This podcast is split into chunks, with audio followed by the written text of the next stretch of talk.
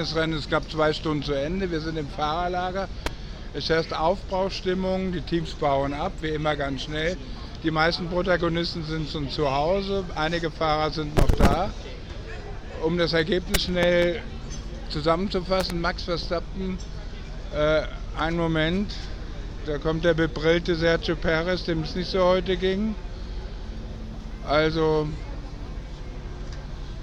ja, ich will dieses Gesicht nicht kommentieren, er tut mir fast leid, obwohl er halt noch den vierten Platz rausgefahren hat, aber das ist halt nicht der Anspruch, den ein selbsternannter WM-Kandidat hat. Aber so ist das im Leben.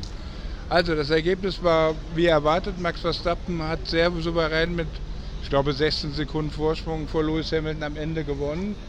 Der Sieg war eigentlich nie in Gefahr. Das, er hat wenn überhaupt ein kleines Problem beim Start gehabt, weil er ja im Gegensatz zu Carlos Sainz mit dem Ferrari, der neben ihm stand, mit der Medium, also der zweithärtesten oder weichesten Missung gestartet ist, während Ferrari die weicheste Missung äh, beim Start hatte.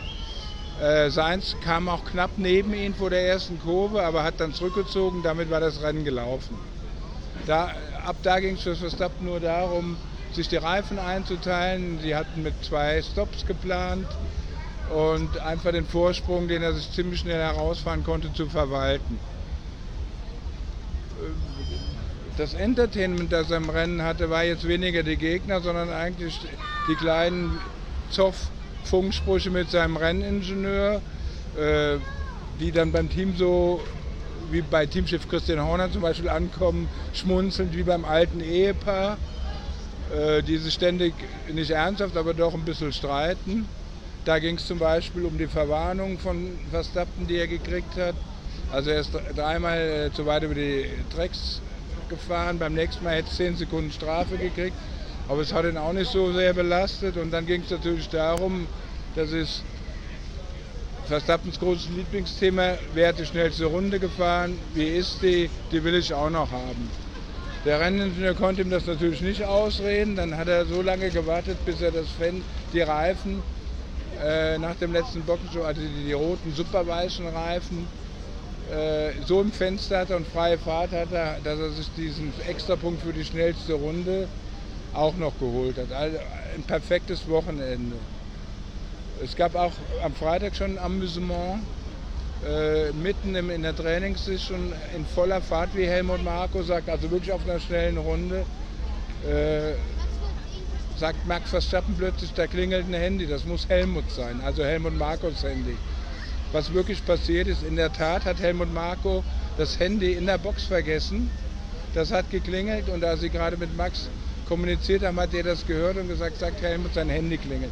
Das sorgte nicht nur für große Lacher bei Red Bull, sondern auch für offene Münder, wie viele Kapazitäten er bei so einer schnellen Runde im Training hat, nicht nur das Handy zu erkennen, sondern auch noch mit viel Humor zu sagen, sagt Helmut, dass das Handy klingelt. Also es ist schon Wahnsinn.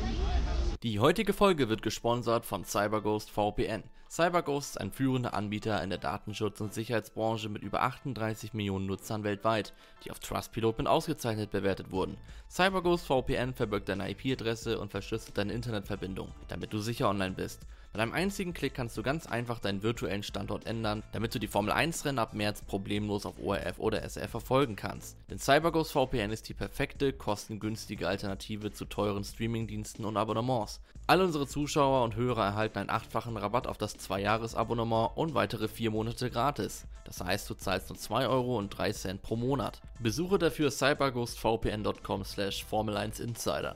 All das ist risikofrei, da du auch eine 45-Tage-Geld-Zurück-Garantie und 24-7 Zugang zum deutschsprachigen Kundensupport erhältst. Also schnall dich an und mach dich bereit für eine adrenalingeladene Fahrt. Mehr Infos dazu findest du in der Beschreibung. Also beim 40. Sieg von Max Verstappen fehlen mir trotzdem ein, ein Gewinner-Hospitality, denn Mercedes war nie so stark in diesem Jahr wie mit dem zweiten Platz von Lewis Hamilton und dem dritten von George Russell. Das hier war wirklich der Prüfstand für das neue Auto, kann man schon fast sagen. Also für die radikalen Updates, die sie hier gebracht haben, die man in Monaco gar nicht testen konnte, weil es von der Strecke her einfach überhaupt nicht funktioniert hätte und nicht transparent gewesen. Aber jetzt kann man sagen, Mercedes hat einen Riesenschritt nach vorne gemacht. Zwar noch nicht also der Schritt war zwar noch nicht groß genug, um Max Verstappen zu kriegen, aber sie sind ganz klare Nummer zwei. Sie haben Ferrari sowieso überholt und vor allen Dingen Aston Martin überholt. Also das war das beste Rennen sowohl von Hamilton als auch von dem ganzen Team dieses Jahr. Deshalb, der Anspruch ist zwar zu gewinnen, Weltmeister zu werden, aber es war der richtige Schritt, vielleicht wieder zur alter Stärke zu finden. Da muss ich meinen Hut vorziehen. Jetzt weiß man, dass, es im, dass sie im Qualifying eher underperformt haben, schlechter waren, als die Möglichkeiten ergeben hätten. Also da muss man das in nächster Zeit beobachten, wie weit die noch rankommen. Da, das ist gut für die Formel 1, dass dieser Schritt gemacht werden konnte. Und jetzt hoffen wir mal, dass am Mittwoch unser Mick Schumacher, der ja den Reifentest mit diesem Auto fährt, auch nochmal irgendwie eine Duftmarke setzt, dass den Ruf, den Teamchef Günther Steiner ihm doch ruiniert hat durch wirklich krasse Aussagen im letzten Jahr, dass, der so lang, dass das der erste Schritt ist, vielleicht wieder zurück in die Formel 1 zu kommen. Diese Testfahrt muss gut werden. So, wir stehen hier vor dem Aston Martin Motorhome. Ähm, ja, das hat sich Fernando Alonso, der, der Hero hier in Spanien, anders vorgestellt. Am Ende wurde er Siebter. Er kam natürlich gerade in sein Heimatland mit ganz anderen Erwartungen hin, aber irgendwie war das ein Wochenende zum Vergessen. Sein Teamkollege wurde Sechster, er Siebter, aber immerhin hat Alonso den Teamplayer gespielt, indem er in der letzten Runde schon den Fans gewunken hat und auf einen Angriff auf, seine, auf seinen Teamkollegen einfach verzichtet hat, freiwillig. Erstens, weil es gefährlich, riskant und weil er einfach den Stroll sowieso die ganze Zeit unter die Arme gefördert hat, gelobt. Ich glaube, in Alonso, ob der siebte oder sechster wird, ist völlig wurscht. Und dann dachte er, wir lassen den Lenz jetzt vorne. Da hat er auch ein bisschen teammäßig gedacht. Das zeichnet auch schon wieder größer aus. Ansonsten muss Aston Martin jetzt auch nachrüsten. In Kanada soll ein großes neues Update kommen, das sie auch dringend brauchen. Denn erstens war der Rückstand auf Red Bull auf einer Strecke wie Barcelona, die wirklich ein Maßstab für Autos ist, ein Gradmesser, 60 Sekunden am Ende hinter dem Sieger. Das ist einfach zu viel.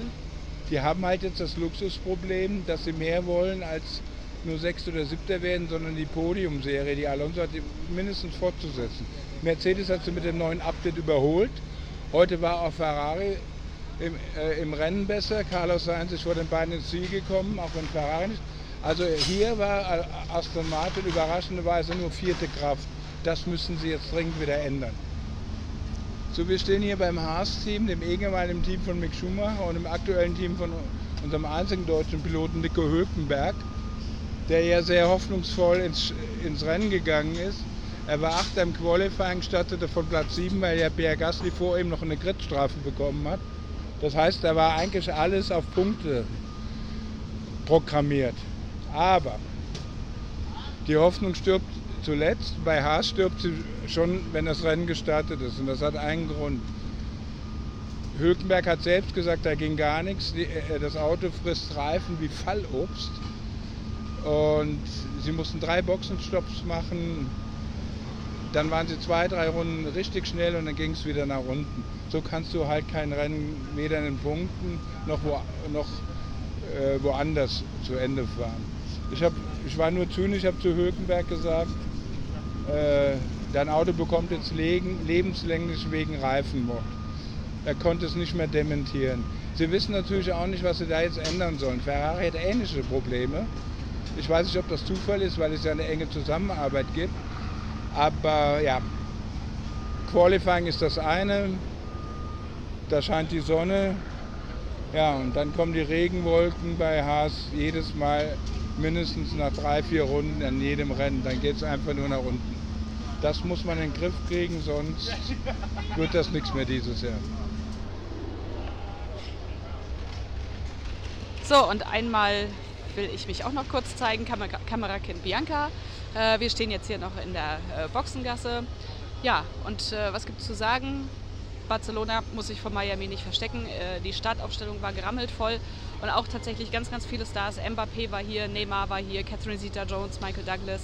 Äh, also äh, das war schon alle ihren Wert. Shakira war gesehen worden bei Mercedes. Ja, also proppenvoll und natürlich das Wichtigste, Queen bzw. Freddie Mercury und Montserrat Caballé haben ja, Barcelona geschmettert von der Tribüne.